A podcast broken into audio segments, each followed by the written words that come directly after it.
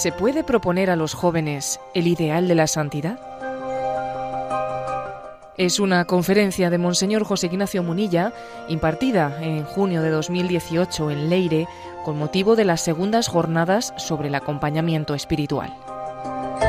El tema de estas jornadas para este año fue la acedia espiritual.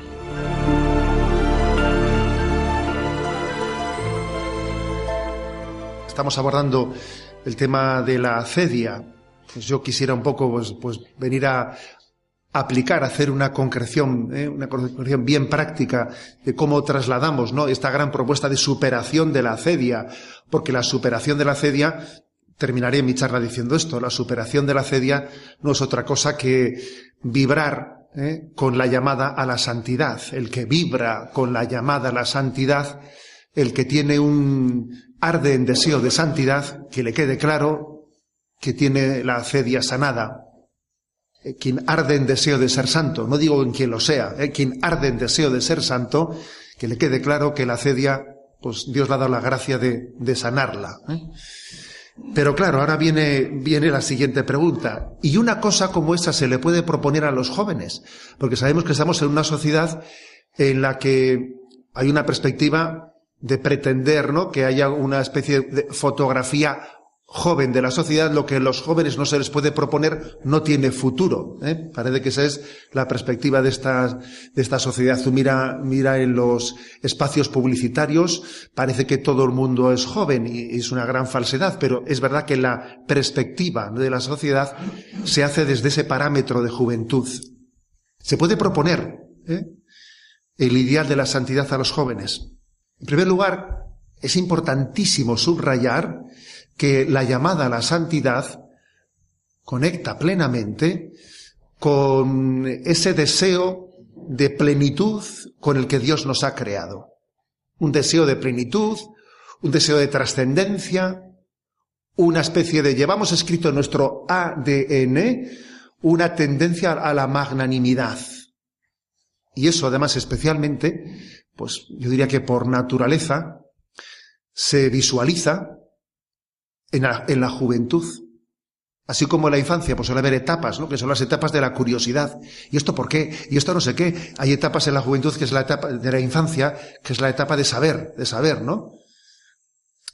Cuando uno pasa de esa etapa, ¿no? de la infancia a la de la juventud, entramos en esa, en esa otra dimensión que es el deseo de cambiar el mundo. Un joven, lo lógico, lo natural, es que un joven tenga una tendencia idealista y que tenga un deseo de, de pretender cambiar el mundo, ¿no? Que por su naturaleza sea pasional e idealista. Por eso la llamada a la santidad es una meta sobrenatural, pero que conecta, que da respuesta, a un deseo, a un deseo natural. Esto es muy importante. El mundo secularizado dirá que no, que el hombre no tiene un deseo natural de Dios, que el hombre no tiene un deseo natural de infinito. Eso es una gran mentira, que el hombre ha dejado de ser religioso. Que hablarle de Dios es como eh, invitarle a comer una chuleta a un vegetariano que no conectan unas cosas de la otra, pues es mentira. ¿eh? Pero, pero sí es, sí es cierto una cosa, que nos encontramos con un gran reto, y es que el influjo del hedonismo, del materialismo, del relativismo, han minado mucho, han minado mucho, especialmente en determinados ambientes, esa pasionalidad, esa magnanimidad natural del joven. Y entonces te puedes encontrar con ambientes, con generaciones en las que dice uno, ojo, estos son los idealistas, pues sí, sí, pues están absolutamente, eh, vamos, anulados, ¿no? Anulados en, pues eso, en sus esclavitudes. Y parece que no tienen deseo, ¿eh? Deseo de, de superación, de trascendencia. Parece que se ha anulado en ellos tal. Bueno, es cierto, es cierto que tenemos un gran reto, ¿eh? De educar cultivando, ¿eh? cultivando la, cultivando sanamente las pasiones. Por cierto, me ha llamado la atención que la Santa Sede, eh, desde el Dicasterio para los laicos, la familia y la vida, se ha publicado un, pues un, pues un documento, ¿no? Sobre la importancia del cultivo del deporte, con un título muy curioso, que además es una frase extraída de un encuentro que tuvo el Papa Francisco con un grupo de, de, deportistas y en ese encuentro pronunció una frase que se le ha puesto como título al documento. La frase es dar lo mejor de uno mismo. Pero ¿por qué ha hecho la Santa Sede esa publicación de ese documento, dar lo mejor de sí mismo, valores espirituales del deporte en este contexto? Pues porque es obvio que la educación en la santidad, en la llamada a la santidad, también requiere un cultivo de esa pasionalidad del corazón. De hecho, pues hablemos de San Juan Bosco, de hecho hablemos de otras pedagogías, de hecho hablemos de, de, tantas otras intuiciones, la importancia que tiene la afición al monte, la, la importancia que tiene el deporte, o sea, eso obviamente forma parte también de la educación católica, que la educación católica tiene que tener una visión íntegra, ¿no? De esa, de esa necesidad del ser humano de madurez integral educar, ¿no? En toda, educar en, las sanas pasiones y en el sano deseo de dar lo mejor de uno mismo y de superarse es importantísimo. Cuando alguien, pues hombre, cambia el escenario de una pista de deportes por un, eh, por un iPad, eh, hay un problema ahí. O sea, tiene eso, tiene su problema, obviamente. ¿eh? Tiene su problema en cuanto a cultivo de sus pasiones. Pero aún y todo, aún y todo, incluso tras las pasiones desordenadas, tras esa imagen de mucha juventud que está aparentemente esclava, esclava, ahí no ha dejado de latir el deseo de superación y de trascendencia, ¿eh? Sigue latente. Aquel San Agustín que en el libro de las confesiones, cuando hace una reflexión retroactiva de su vida, dice, yo ahora me doy cuenta que cuando saltaba las paredes para meterme en la huerta del vecino y robar manzanas, y querer ser un poco el destacado del grupo y hacer aquello que era salirme de mi rutina y de la vida, en el fondo detrás de esa, de, de, ¿eh? aquello, había una búsqueda de trascendencia, porque no me conformaba con una vida anodina. Me equivocaba robando las manzanas de vecino, ¿verdad? Pero había una trascendencia de algo más. Y Chesterton dice en una de esas expresiones súper atrevidas, ¿no? Dice, en el fondo, cuando alguien toca la puerta de un prostíbulo, aunque no se dé cuenta, está buscando a Dios. vaya frase tan atrevida. Y cuando alguien se ve con una aguja y una jeringuilla pinchándose en los brazos, aunque él no lo sepa, está buscando a Dios. O sea que, digamos que podría parecer, ¿no? En una primera lectura, que cómo proponer ¿eh? la santidad ¿eh? a un mundo joven que ha perdido que aparentemente, ¿no? Ha perdido esa pasionalidad de deseo de superación, de, su, de deseo de trascendencia, de deseo de justicia, de deseo. Bueno, ojo, las apariencias engañan, ¿eh? Y en todo caso también formará parte de nuestra, de nuestra cultura de llamada a la santidad el cultivo de esa pasionalidad del joven. Que decían los clásicos, Platón y otros muchos clásicos, que las pasiones son como los corceles que tiran de la auriga, ¿eh? de la auriga. Y claro, eh, en sí, los corceles, ellos tendrán que ser educados y el hecho de que se conjuguen el uno con el otro, se acompasen y sepan cuándo hay que ir a la derecha y cuándo hay que ir a la izquierda, pues todo esto, toda una tarea de educación. Pero claro, cuando no hay corceles, es que, claro, eso es un problema, porque ya no es que no haya pasiones malas, es que no hay ni pasiones buenas. Y además las malas son capaces de surgir eh, sin necesidad ni de corceles, vamos, ¿eh? Luego es muy importante que haya sujeto ¿eh? y que ese sujeto humano natural tenga que ser, pues, educado, ¿no? Educado en esa pasionalidad. Porque las dos perversiones mayores de esa pasionalidad natural con la que hemos sido creados, pues son la desesperación y la mediocridad. La desesperación viene, pues, del nihilismo, del nihilismo, y acordaros que Sartre decía, el hombre es una pasión inútil. Es una pasión inútil, ¿eh? decía Sartre. Y lógicamente, pues en ese, en esa concepción desesperada del, del, existencialismo, pues lo lógico, la salida lógica parece que es, es pues el suicidio, ¿eh? en, en esa desesperación. Es Parece que es la consecuencia lógica. Si el hombre es una pasión inútil, no, nosotros decimos que nuestra pasión apunta no te, no te quedes con la pasión. Quédate a donde apunta la pasión. La pasión apunta a una trascendencia y esa pasión tuya no es inútil. El asunto es que no se convierta en un bucle, en un bucle que no salga de sí misma. La pasionalidad está llamada a apuntar a una, a una trascendencia, ¿no? Y la segunda perversión, ¿no? De esa pasionalidad es, pues, la mediocridad, pues una ética de mínimos. Pues este mundo mediocre viene a decirte, la santidad es una exageración. Ten cuidado, no te metas en una secta. ¿eh? Esos son extremismos, son extremismos. ¿Qué es eso de heroísmos, no? Aquí lo que hay que hacer es tener un equilibrio, ¿eh? pues una propuesta equilibrada, una, pues digamos, una moralidad, pues de, de convivencia, ¿eh? y entonces, o de supervivencia, para entendernos, ¿no? Para intentar que la ley de la selva no acabe con nosotros mismos, ¿eh? Entonces, bueno, se hace una propuesta, pues entre la soberbia y la humildad, pues proponemos un orgullo digno, ¿no? Y entre la avaricia y la generosidad, pues una sana ambición, ¿eh? Un puntito intermedio, que no hay que exagerar, ¿no? Y entre la lujuria y la castidad, pues una naturalidad sensual, ¿no? Que ser naturales. Y entre la ira y la paciencia, pues tener un carácter espontáneo. Y entre la gula y la templanza, pues bueno, pues mantener un gusto propio. Entre la envidia y la caridad, pues un egoísmo controlado. ¿eh? Y entre la pereza y la diligencia, pues una comodidad moderada. ¿eh? Más, más, o menos, digamos, la segunda perversión, ¿eh? diría yo, de, de esa pasionalidad joven, no ya la de la desesperación, ¿no? Es pues la del pacto de mediocridad. No exageres, Hablar de santidad es no tener los pies en el suelo, es una exageración. Y sin embargo, hacer este pacto de mediocridad, eh, en el fondo es no conocer el corazón del hombre. No conocer el corazón del hombre. Entre otras cosas porque cuando alguien aspira, ¿eh?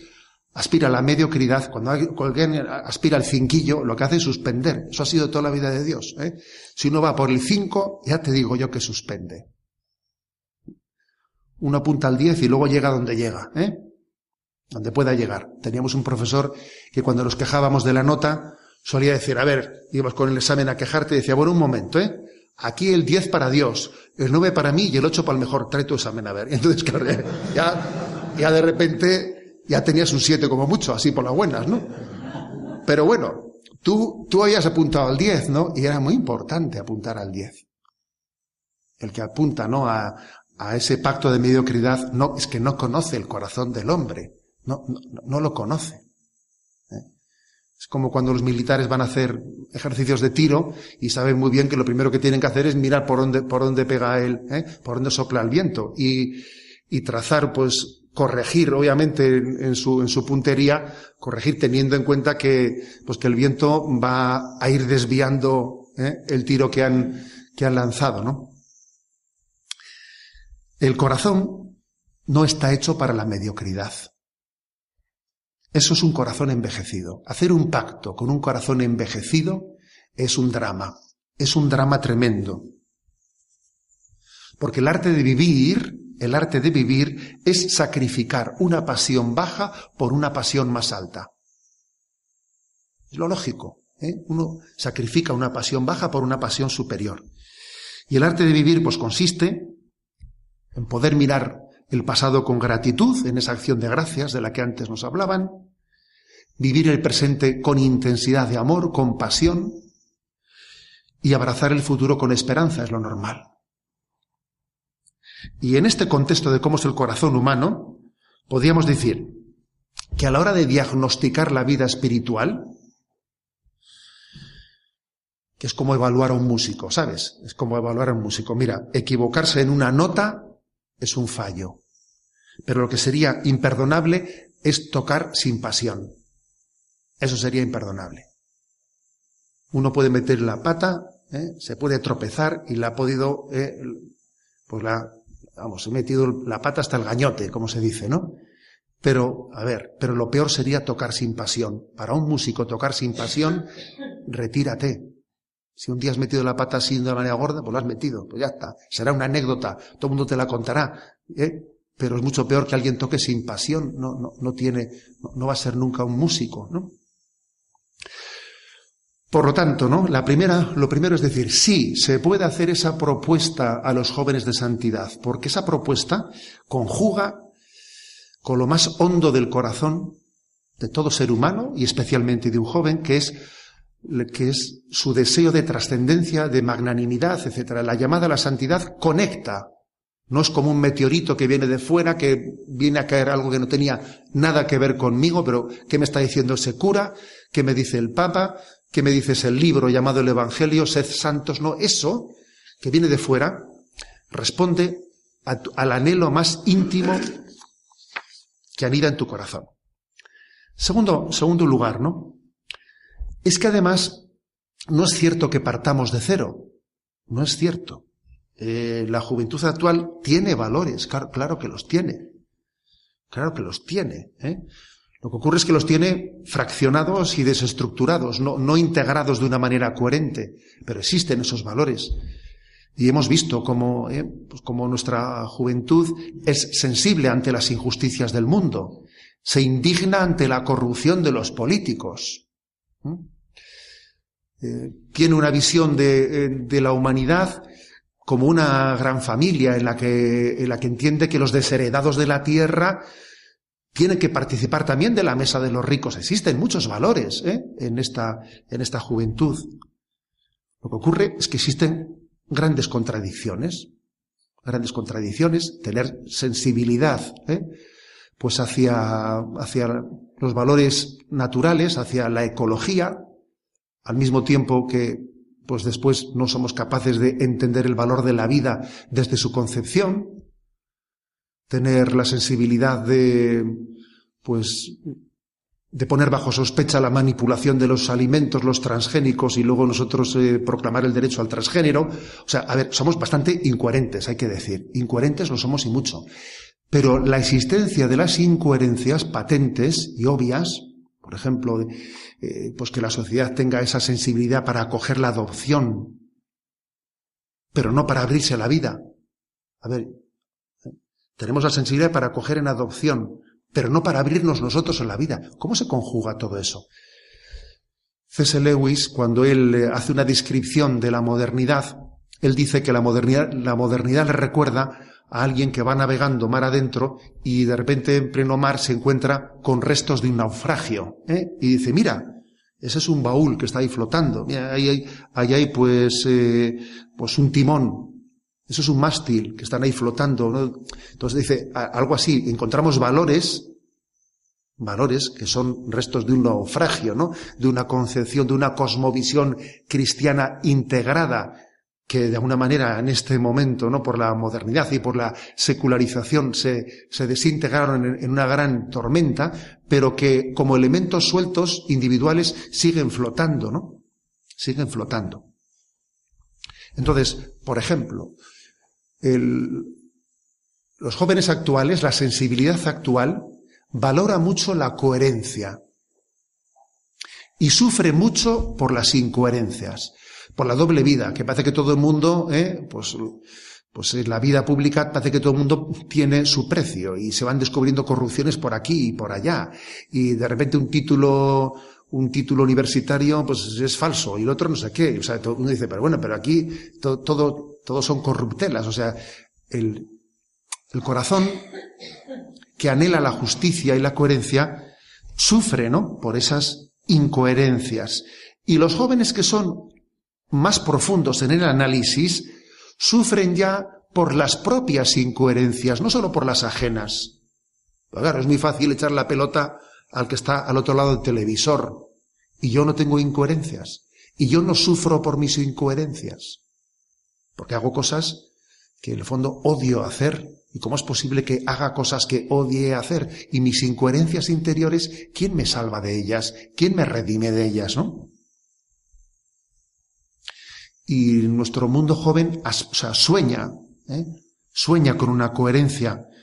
Y los santos son coherentes. ¿Qué son los santos? Personas coherentes. Cuando hoy en día le dicen a eh, un joven le dice, pues a un, a un catequista, a una religiosa, a un sacerdote, le dice, mira, no, yo no tengo fe como tú, no tengo fe, no, pero te admiro porque eres una persona coherente.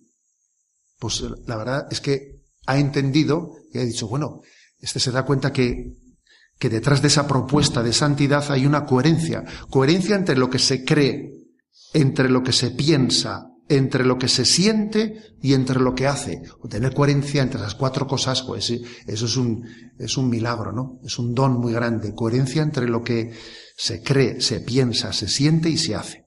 Y además, eh, nuestro mundo joven está yo creo que también abierto a esa propuesta de la santidad bajo otro aspecto. E, ese deseo de transformación del mundo, de que el mundo sea justo, etcétera, luego choca con una realidad, con la realidad de que los supuestos revolucionarios que, que vinieron a cambiar el mundo, luego ellos se convierten en unos tiranos.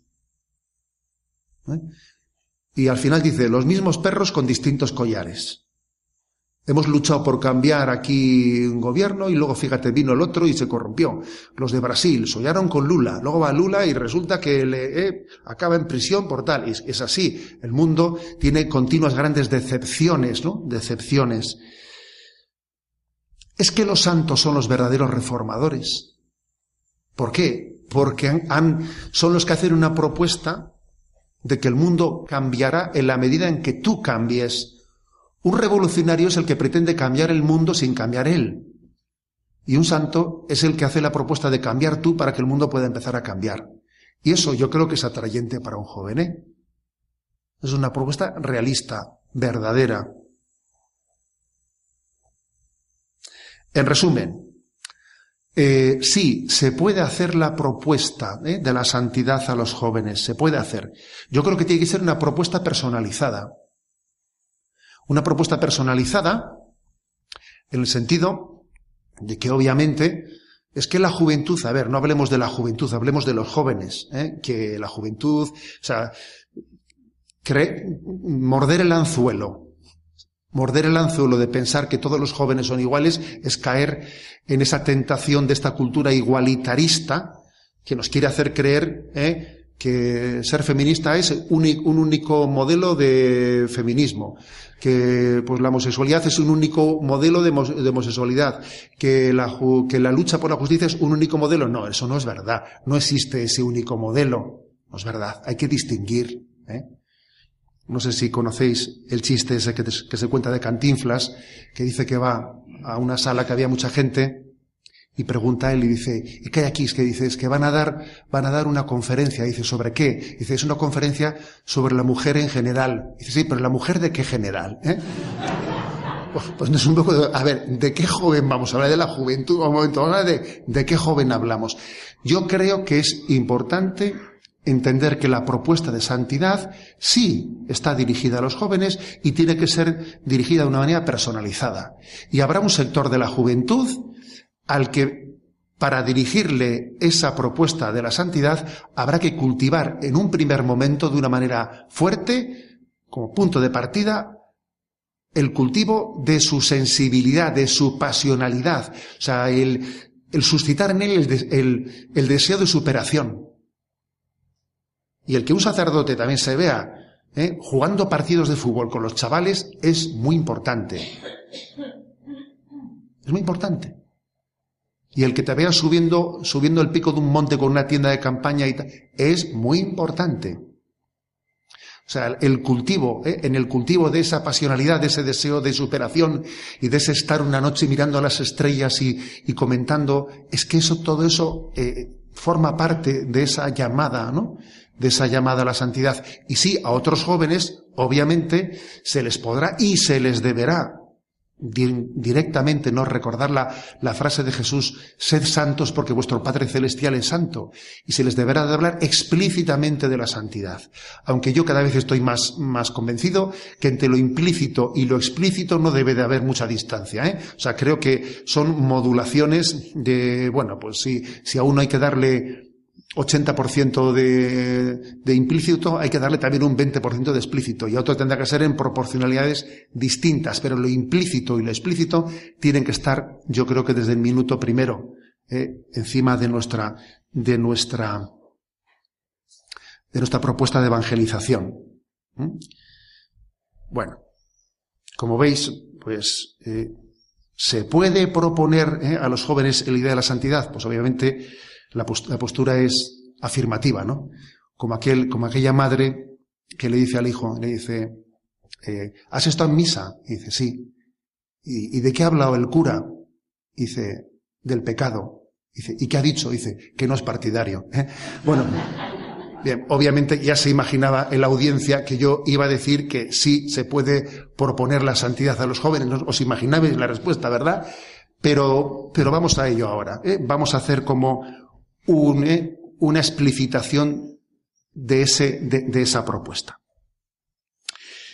El cuarto punto, solo ¿eh? en el esquema que os he entregado, solo Dios es santo y nos da a participar de su santidad. Es obvio, es decir, a ver, mm, solo Dios es santo. Esto creo que es importante subrayarlo. Es un don que nos supera, pero es que Dios es misericordioso. Dios es misericordioso y nos quiere hacer participar de su gracia. Yo en la teología de la gracia hubo un momento en que para mí fue una luz importantísima en mi educación eh, como seminarista, cuando descubrí esa diferencia del concepto de justificación y santificación de Lutero y de Trento. Eso a mí me abrió un mundo. Cuando leí aquel, aquel ejemplo de, de Lutero, en el que él explica la justificación de la siguiente manera. El hombre, Dios es santo, ¿no? Y el hombre es puro pecado. Nosotros somos como un montón de estiércol que estamos en mitad del campo. Entonces Lutero dice, la misericordia de Dios consiste en que su gracia es como si cayese una gran nevada y se queda todo el campo absolutamente blanco y ese montón de estiércol es un montoncito de nieve, porque nadie diría que debajo está lleno de estiércol. Y dice Lutero, así es la justificación. Dios nos tapa con su, con su gracia. Pero viene, viene Trento y dice, un momento, un momento. La justificación no es tanto que Dios te, te tapa, sino que Dios te da la gracia para transformarte. Y la justificación es lo mismo que santificación. Justificar es no, además la misma palabra justificación la hemos ido deformando. Te justifico, ¿eh? Pero no es te santifico, te hago santo. Entonces la gracia de la santidad no es que Dios vaya a tapar tu porquería, es que la va a transformar, es que te va a hacer santo. Es que ese montón de estiércol va a ser verdaderamente eso, eh, ojo, eso es mucho más fuerte. Y es muy tentador recurrir a esa concepción de justificación de tapa-tapa, ¿eh? Como quien está barriendo un poco, levanta, levanta la alfombra, mete debajo eso y sigue barriendo, ¿no?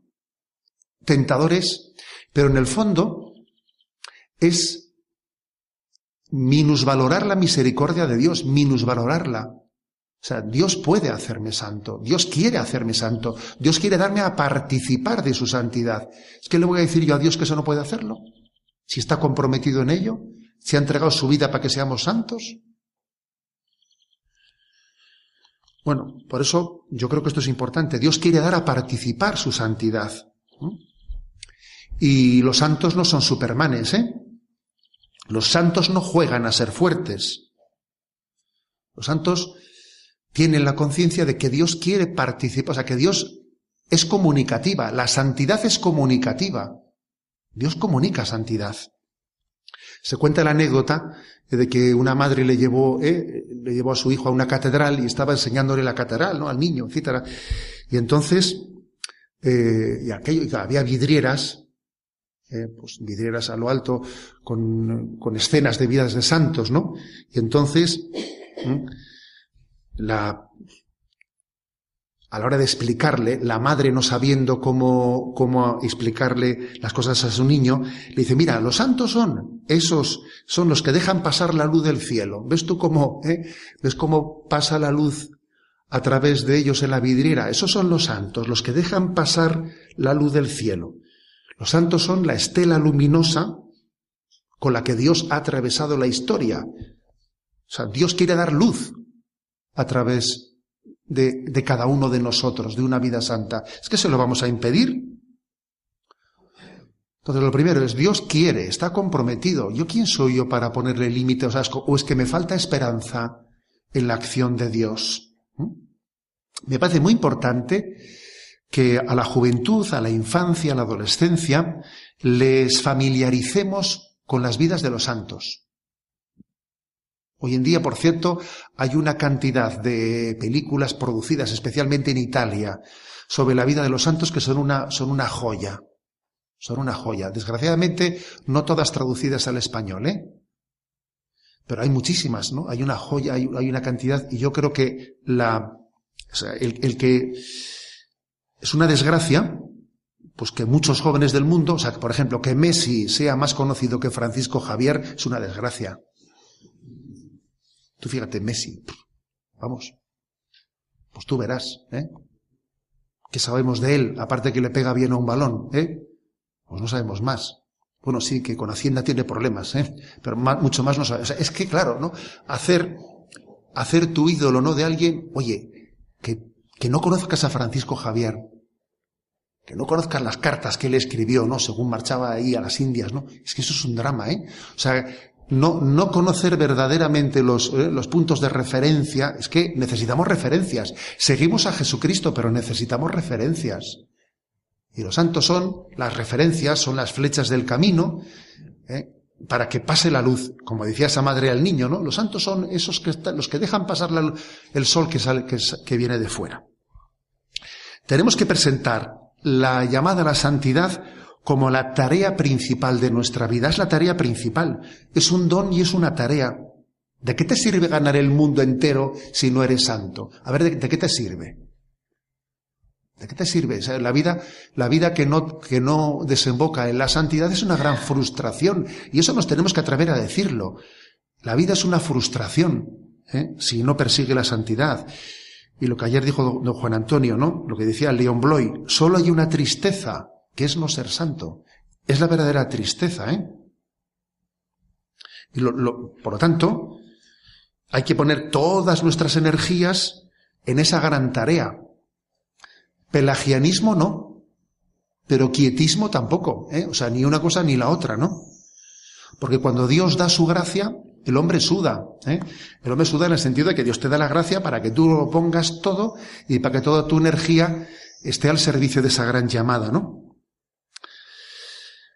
Con mucha gracia, eh, Fabrice ya, ya le conocéis a este filósofo, dice él, los verdaderos santos no tienen alas, pero tampoco tienen el culo de plomo, dice. ¿eh? ¿Eh?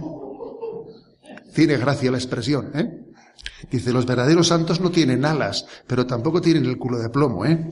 Su contemplación se traduce en apostolado. Obviamente es nuestra gran tarea, es, es la gran batalla.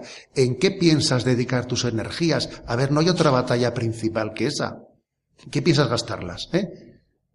Tú fíjate, hay personas que se han dejado sus fuerzas en unas oposiciones. Seguro que todos conocemos a personas que, que, vamos, han dejado la salud, la juventud en unas oposiciones. Y a veces a unos con el drama de que no las han sacado, ¿eh? Oye, ¿tú en qué piensas, en qué piensas dedicar lo principal de tus energías? ¿En qué piensas dedicarlo? Ah, yo creo que esa pregunta es que es una obligación hacérnosla ¿eh? y planteárnosla. Lo lógico es que la principal de esas, de nuestras energías sean, sean ¿eh? es un don de Dios, ¿no? Es un don y una tarea, don y tarea. Dios quiere darlo, Dios está esperando poder darlo. Al mismo tiempo, digámoslo claramente, la llamada a la santidad es una vocación general, vocación común de todos nosotros.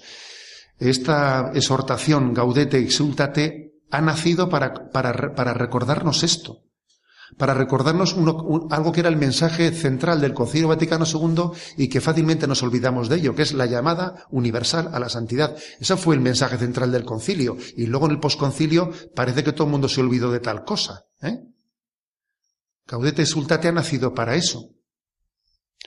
La santidad es la vocación común de todos nosotros, ¿no? Supongo que conocéis esa, esa escena eh, está grabada ¿eh? en un vídeo de una rueda de prensa allí de la Madre Teresa cuando hizo una de esas visitas. creo que era en Calcuta, no estoy seguro. Entonces un periodista de la BBC ¿eh? le dice, Madre Teresa, dicen por ahí que usted es como una santa viviente. ¿Usted, qué dice de eso? Una pregunta le lanzó, ¿no? Yo no sé qué hubiese respondido. No, yo soy un pecador, ¿sabe? Yo creo que es lo que hubiese respondido. ¿eh? Y vaya y responde dice, hombre, yo tendré que ser santa como religiosa y usted como periodista, ¿no? Porque la santidad no es un privilegio de unos pocos, es la vocación común de todos nosotros. Eh, a ver, siguiente pregunta. ¿eh? Yo dije, anda, que ese periodista ese día ya recibió. ¿eh? Es decir, Gaudete Sultate es esto lo que nos recuerda. ¿eh? Que, la llamada a la vocación es absolutamente connatural con el bautismo, que lo lógico es ser santo, lo lógico es ser santo. Es que, a ver, si uno tira esto arriba, lo lógico que es que caiga por la ley de la gravedad. A ver, por la ley de la gracia, lo lógico es ser santo. Estamos en peligro inminente de ser santos. O sea, es lo lógico. ¿Eh? Lo que verdaderamente sería una desgracia, no, o sea, incomprensible es no serlo. ¿eh? Y por otra parte, Dios nos, ha rodeado de santos y es importante identificarlos. Ojo, la santidad está mucho más cerca de ti de lo que piensas. Ponte esta noche a pensarlo y añádelos a tus, acción, a tus acciones de gracias. ¿Cuánta gente buena hay a tu alrededor? Por ejemplo, con motivo de la muerte de Miquel, ¿no? Que hemos padecido hace poco, ¿no? En su accidente. Yo me he dado cuenta de cuánta gente buena hay alrededor. Cuánta gente santa hay alrededor. Yo cuando hablé con su madre, ¿no? Y le comuniqué la noticia y vi cómo reaccionaba la madre, dije, madre mía, hay familias santas. Pero bueno, ¿cómo reacciona esta mujer así? Y me está, vamos, me está, me está dando a mí una lección de fe. O sea, Dios ha puesto personas santas alrededor de nosotros. Y no lo sabíamos, ¿eh? O no nos habíamos percatado. Oye, una madre que, una madre que yo empiezo a darle poquito a poquito la noticia de que ha habido un accidente, que no sé qué, y, y ella va por delante mío en la conversación y me va diciendo, ¿no? es que si Dios me, si, si, Dios me lo dio, es un ángel de Dios, pero si, si, es para Dios, si no es para, no es para mí, es que claro, si una madre reacciona así, uno dice, oye, convivimos en medio de personas santas y no lo, nos percatamos de ello. La santidad está mucho más cerca de nosotros de lo que suponemos. Y él, Dios arregla para poner santos en nuestro camino y santificándonos santificamos a los demás, porque también la santidad es contagiosa, ¿eh? La santidad es contagiosa. El pecado lo será también, ¿eh? Pero la santidad también es contagiosa. Porque nuestro corazón anhela una trascendencia. Aquello de San Agustín, me hiciste, Señor, para ti. Y cuando alguien ve, dice, jo, es que tiene que ser una gozada tener un corazón como ese. Dios está mucho más cerca de lo que suponemos y existen sagrarios de Dios. ¿eh? Yo me atrevería a identificar seis sagrarios de Dios. Los pobres son un sagrario de Dios. La comunidad eclesial es un sagrario de Dios, donde dos o tres se reúnen en mi nombre, ahí estoy yo en medio de ellos. Nuestra alma que vive en, gracia es un sagrario de Dios. La Eucaristía, obviamente sagrario. La, la palabra de Dios. La Biblia es sagrario de Dios. Pero ojo, los santos son de una manera muy especial sagrarios de Dios porque irradian la fuerza del Espíritu. Luego es muy importante la, la, propuesta popularizada, popularizada de la, de la santidad que hablemos de ella de una manera en la que un joven entienda, es que lo lógico es ser santo, es que lo otro es un desastre, ¿no? Es que es lo lógico. Vamos adelante, el punto sexto del esquema. La batalla es de toda la vida, no el séptimo, perdón. La batalla es de toda la vida. No es difícil ser santo, pero es largo, ¿eh? A ver. ¿Es difícil la santidad? No pero sí es largo el camino, que nadie piense que es cosa de... Es una batalla que dura toda la vida y que por lo tanto requiere paciencia, perseverancia. Eso sí que es, no es difícil ser santo. Lo que sí que es es una batalla de perseverancia. Y perseverar nos cuesta. Y la perseverancia es un don del Espíritu Santo. Y el secreto de la santidad consiste en no cansarnos nunca de estar empezando siempre y de ser siempre como alumnos de primero de primaria, con la misma ilusión, ¿no? El Papa Francisco, en alguna de sus así, eh, eh, pues conversaciones, ha dicho dos frases que yo me he quedado con ellas. Una es, yo asocio frecuentemente la santidad a la paciencia. A la paciencia. Y otra expresión suya, dos enemigos de la santidad, la prisa y la curiosidad. ¿Eh? La prisa no, pues porque es que consiste, tiene que ser lo de la gota malaya, ¿sabes? O sea, lo de la gota malaya es esa es la técnica de, de alcanzar la santidad, ¿no? Yo a veces suelo decir, no, Radio María no predicamos, es pim pam, pim pam, pim pam. Digo, mira, aunque sea conversión por cansancio, ¿entiendes? Es como la, gota malaya, es que tiene que ser un poco así. Es que las cosas, a ver si pensamos, lo dije ya, ¿cómo que lo dije ya? Hay que estar ahí con la gota malaya, es que eso funciona así. ¿eh? Siempre ha sido así. Ahí se cree alguien que eso va a ser automático. No, tiene que estar hecho en la perseverancia. Y la curiosidad, porque claro, la curiosidad es, la prisa y la curiosidad es el de que mariposea, pero pero no se entrega nada, ¿eh? O sea, no sé, es incurioso. Qué bonito, qué bonito, ya, ya, pero aquí de lo que se trata no es de, eh, de buscar. Hay algunos que les gusta buscar, pero no encontrar. ¿eh? Hay algunos que juegan a buscar. Pero se trata de encontrar, ¿eh? No. Y el Señor, cuando te lo ha mostrado, pues llega el momento de la entrega. Reivindico también el purgatorio. Me parece que tenemos que presentar el purgatorio como un don de la gracia de Dios que completa la tarea de la santificación. Qué mala, qué mala publicidad, o sea, qué mala imagen tiene el purgatorio. Es una auténtica mentira, desgracia. El purgatorio es el colmo de la misericordia de Dios que completa la santificación que yo he dejado mal concluida. Bendito purgatorio, vamos. ¿eh? Es que eso también es que, claro, si uno, si uno tiene ese concepto extrinsecista de la justificación de Lutero, ya entiendo yo que el purgatorio le sobre. Porque en el fondo no espera ser santificado. Pero si uno tiene el concepto católico de, de, la, de la de la justificación, que es hacerte santo, entiendo que Dios en su misericordia, mira, le pega a todo, con la derecha, con la izquierda y con lo que haga falta, para hacer de ti alguien santo, ¿no? Y, no cejará en ese empeño hasta, hasta completar la tarea de la santidad. Y bendito purgatorio, ¿no? Si de él se sirve Dios para colmar, ¿no? El proyecto de santidad que ha hecho en cada uno de nosotros. El punto octavo. La alegría, termómetro de la santidad. ¿eh? Que alguno dirá, vaya, pasar de hablar del purgatorio a la alegría a menudo saltito, ¿no? Pero no. La verdad es que creo que está perfectamente integrado. ¿eh? El termómetro de la alegría, que eso es muy del Papa Francisco, tanto en Evangelii Gaudium como en Gaudete Sultate. Envié a las redes sociales en estos días pasados así un comentario un poquito con un puntito de humor que de vez en cuando suele ser bueno, ¿no?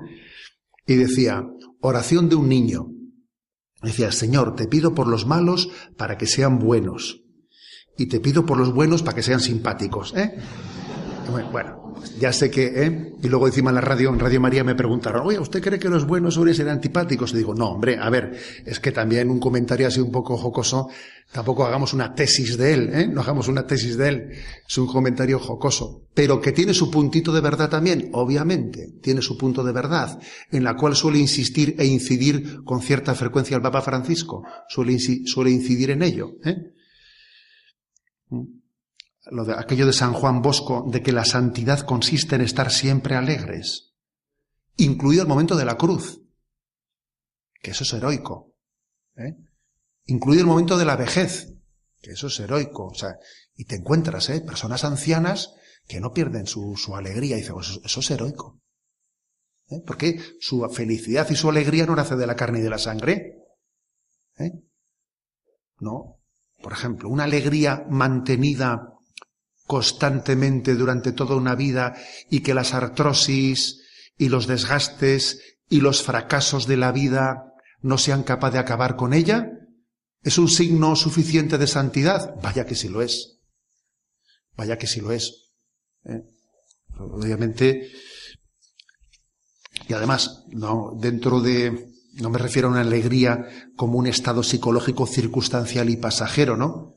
Sino un don permanente que incluso es capaz de vivir el gozo, el gozo y la alegría en medio de situaciones hostiles, ¿no? Que nadie, nadie es capaz de robarle, ¿no? Esa paz y esa alegría interior. Y recordad, ¿eh? dentro en, este, en esta reflexión que estamos haciendo sobre la cedia, pues ese famoso texto de Santo Tomás de Aquino, que está referido en Gaudete Exultate del número 122, que dice, al amor de caridad le sigue necesariamente el gozo, puesto que todo amante se goza en la unión con el amado. De ahí que la consecuencia de la caridad es el gozo. ¿Qué es lo lógico? O sea, ¿qué es lo que te hace santo? La caridad. ¿La santidad te la da la alegría? No. La santidad te la da la caridad. Es la que te santifica. Ahora, la caridad, lógicamente, te da gozo. Te da gozo. Luego, digamos, el gozo que es un termómetro. Un termómetro importante, obviamente. Un termómetro importante de si la caridad es la que, la que, la que se adueña, la que es motor de ti, ¿no? De tu vida. Punto noveno. Clave fundamental de la santidad. Quiere pues que sin, sin, duda alguna tiene que estar presente en nuestra predicación, en nuestra propuesta a los jóvenes, bueno, jóvenes, ancianos, maduros y quien haga falta, porque vamos a ser claros, ¿no? Porque aunque hoy en día hablamos de pastoral juvenil, cuantísimas cosas, pues son, forman parte del acervo común de, de, del Evangelio, ¿no? Para jóvenes y para mayores. La clave fundamental de la vocación a la santidad es vivir en presencia de Dios, buscar su voluntad y responder a su amor. Para mí, la clave está, y esto es muy importante para transmitir a un joven, ¿eh? que la santidad y la felicidad coinciden al milímetro. Como el zapato de la cenicienta, tú, que dice, fíjate, aquí sí que he encontrado yo, esta es la horma de mi zapato. O sea, este zapato estaba hecho para este pie. Ahí va, fíjate que he probado, he probado zapatos y todos me rozaban por algún lado. ¿Habrá algún zapato que no me roce? Pues sí. Ese zapato que no te roza es la santidad. O sea, la santidad es el zapato perfecto de tu pie. O sea, la felicidad y la santidad coinciden al milímetro. Si nos convenciésemos de esto, claro, nuestra propuesta de santidad es que no, vamos, se tenían que, la gente tenía que pegarse por ella, vamos, ¿sabes? ¿Eh? Si conocieses el don de Dios, no, no sería yo el que anduviese detrás tuyo, que serías tú, tú el que no me dejases dormir, vamos. ¿eh? Porque esta es la clave, entender que la santidad y la felicidad coinciden al milímetro. No hay felicidad sin santidad. No hay. Es un timo. Es pedir peras al olmo. Pedir felicidad sin santidad es engañarnos. Entonces, es cuando uno entiende y dice, a ver, vamos a ver. Vocación a la santidad. Es que la vocación es una llamada, es una llamada. Y parte, parte de cómo ve Dios la jugada, o sea, cómo ve Dios la jugada y cómo la ves tú. O sea, es que el problema no será que tú haces un análisis de la vida en el que tú te, limitas a decir si estoy satisfecho con la vida. ¿Por qué no cambias de perspectiva y le preguntas a Dios, ¿estás satisfecho conmigo? ¿Por qué no, por qué no permites verte a los ojos de Dios? Porque todo es autorrealización, auto no sé qué, autopercepción, autoanálisis. Ya está bien de tanto auto, tú, ¿eh? ¿Por qué no le dejamos a Dios que bajo la luz de su mirada nosotros podamos ser percibidos por Él? ¿Y Dios cómo me ve? ¿Está satisfecho Dios conmigo? Es que esa pregunta es importante. De lo contrario, la santidad y la felicidad igual eh, tienen un problema que no terminan, no terminamos de buscar el zapato para el pie. Y no olvidemos una cosa, ¿eh? Nosotros perseguimos la santidad, no la orla de la santidad. Porque cuidado también con hacer una vanidad de esto. Que a veces hasta de la, hasta de la, ¿eh? de, la, de la búsqueda de la santidad podemos hacer una vanidad, ¿eh? Como aquel que decía, oye, ya que no soy nada en esta vida, por lo menos a ver si soy santo, ¿no? Y decía, pues, pues, pues, pues, intento brillar en algo, ¿no? O a ver, es que, ven, perdón por la broma, ¿no? Pero, pero es verdad que también el, el camino hacia la santidad tenemos que vivirlo también a los ojos de Dios y no a los ojos de los demás. Y por algo el Evangelio nos dice que no se entere tu mano derecha lo que hace la izquierda, etcétera, etcétera. ¿eh? Se nos pide aquello que decía el hermano Rafael Arnaiz, que a mí me enamoró cuando, cuando leí, eh, leía una de sus cartas y decía, quiero ser una ofrenda a Dios, pero sin que el mundo se entere. Madre mía. ¿Eh? Sin que el mundo se entere. Ser una breve sombra que pasó por la vida amando mucho a Dios y sin ruido. Ayudar a las almas del mundo entero para que amen a Dios y sin que ellas se enteren. ¿Me entiendes? Dice. ¿eh? Pues creo entenderlo, pero vamos. ¿eh? No quiero nada para mí, no deseo nada, que el Señor acepte mi renuncia y mi sacrificio y María me santifique. Es que, de alguna manera, esta perspectiva de la santidad es verlo en Dios. Dios cómo ve la jugada. Yo no quiero, yo tengo que perseguir la santidad, no la orla de la santidad, porque a veces también hasta en eso somos, ¿eh? corrompemos la cosa, ¿eh? hasta en eso la, la corrompemos. ¿eh? Como aquel que decía, ¿no? Después de 40 años ¿no? de luchar contra, ¿eh? contra la soberbia, tengo ya el orgullo de decir que por fin soy humilde. Pues es que hasta en eso ¿eh? podemos, podemos. Bueno, la, la, tarea por la santidad es preguntarse por, por Dios. Dios, ¿qué quiere de mí? Vivir en presencia de Dios, ¿cuál es su voluntad para mí? Dejándonos un poco de tener como público a los demás. Porque tener al mundo como público suele fastidiar la fotografía. Es como cuando los sistemas anteriores de revelación de fotos, ¿os acordáis? ¿Eh? Se hacían en cuartos un poco oscuros. Entraba la luz, ¡ay! Se ha, se ha velado, ¿eh? Se ha quemado la foto. Es que hay cosas que no, cuidado con la luz del mundo que corrompen. Posiblemente por eso la Madre Teresa de Calcuta, dicen ¿no? los entendidos en vida espiritual, ha tenido una de las noches oscuras del alma más grandes de la historia de la espiritualidad. No se conocía un santo con una noche oscura interior tan prolongada.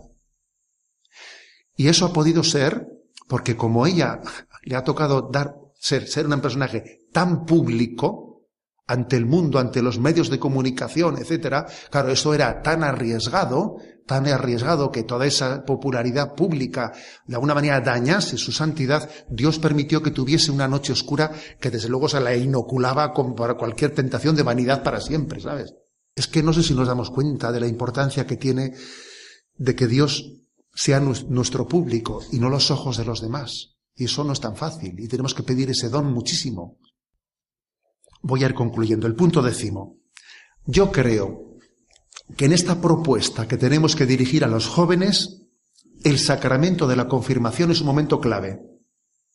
A ver, de esto cuando hablamos, hombre, siempre, ¿me explico? Siempre. Pero puede haber momentos especialmente propicios.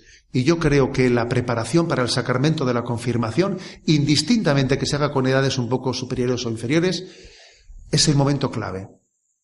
Es un momento clave porque, porque tenemos que preparar la sed del Espíritu, la sed de santidad. Y caer en cuenta de que es algo que supera tus, tus capacidades naturales. Yo no puedo ser santo por puños, es imposible. Tengo que aspirar a ello como un don, como un don para el que me prepare. Y el Espíritu Santo da sus, sus dones, sus dones para su crecimiento. Me atrevería a decir que en esa predicación nuestra a los jóvenes, ¿no? Para que se preparen para el sacramento de la, de la confirmación, yo por lo menos intento en mis predicaciones, cuando voy por ahí confirmando, insistir principalmente en tres dones. En el don de piedad, porque creo que es importantísimo tener una experiencia interior. El joven que no tiene una experiencia interior, que su fe está únicamente arraigada en la tradición que ha recibido de la familia, va a ser muy difícil que persevere. Porque si lo hace únicamente pues por E, no va a perseverar. Porque si no has llegado a, conocer interiormente, tú personalmente, eh, lo que es el encuentro con el Señor, si no tienes un don de piedad, no vas a perseverar, te vas a cansar. Segundo lugar, el don de consejo, porque un joven entiende que la vida tiene que hacer muchos, muchos, eh, muchas elecciones, tiene que discernir me equivocaré, no me equivocaré, cuál será mi camino, cuál no será, eh, ese distinguir entre lo bueno, malo, prudente e imprudente, o sea, darnos cuenta de que Dios nos quiere dar luces largas, como un coche que enciende luces largas por las noches y entonces ve, ve con una seguridad muy superior a la que tenía anteriormente, ¿no? O sea, un joven entiende, necesito la luz de Dios para ver y discernir. Y en tercer lugar, el don de fortaleza. Porque un joven se da cuenta que tiene un problema, tenemos un problema, que es la, inconstancia. La fortaleza se mide no tanto por tu capacidad de, de, atacar, sino por tu capacidad de resistir. Eso sí que es fortaleza. ¿eh? Que el buen boxeador no es el que pega muchos mamporros, sino el que los recibe sin venirse abajo. Sino, menudo boxeador. ¿eh? Dice, si tiene mucha pegada, pero no, pero no, que no reciba una porque si recibe una se viene abajo. Eso no es fortaleza.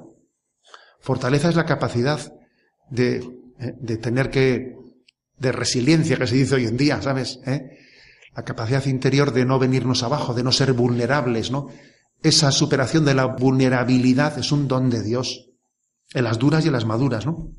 Bueno, por eso creo que tenemos que, especialmente en la preparación, ¿no? Del sacramento de la, de la, de la confirmación, enamorar a nuestros jóvenes del don de la santidad, enamorarlos y hablar de la santidad de una manera en la que uno diga, yo quiero eso, como, como, la, como la samaritana, oye, dame de ese agua, oye tú, que yo no sabía que existía esa agua, aquí estaba yo, venga que venir con un cubo y no terminaba yo de, dame de ese agua, ¿existe esa santidad? ¿Dios me la quiere dar? O sea, suscitar hambre y deseo de santidad. Y bueno, termino diciendo lo que le he dicho al principio. ¿Qué es la cedia? La cedia es una situación del alma en la que ha perdido la tensión hacia la santidad. Ha perdido la esperanza de la santidad. Ha sustituido el quiero ser santo por me conformo con no ser una mala persona, ¿sabes? Claro. Y, madre mía, ¿eh? la distancia entre una cosa y otra es sideral. Es sideral. Entonces, vamos a pedir ese, ese don, porque la acedia, ese estado de pérdida de tensión hacia la santidad es mortal. Es mortal en nuestra vida. Es como un pájaro que de repente ha olvidado que nació para volar. Es como un pez que de repente dice, anda, he olvidado nadar. Pero si eres un pez, pero si eres un pájaro, ¿cómo has podido perder? Eh, es que eso le pasa a alguien que de repente pierde, ¿no? Su hambre y sed de santidad. Así finaliza en Radio María una conferencia de Monseñor José Ignacio Munilla con el título ¿Se puede proponer a los jóvenes el ideal de la santidad? Es una conferencia que fue impartida en Leire en junio de 2018 dentro de las segundas jornadas sobre el acompañamiento espiritual. Llevaban como tema central la cedia espiritual.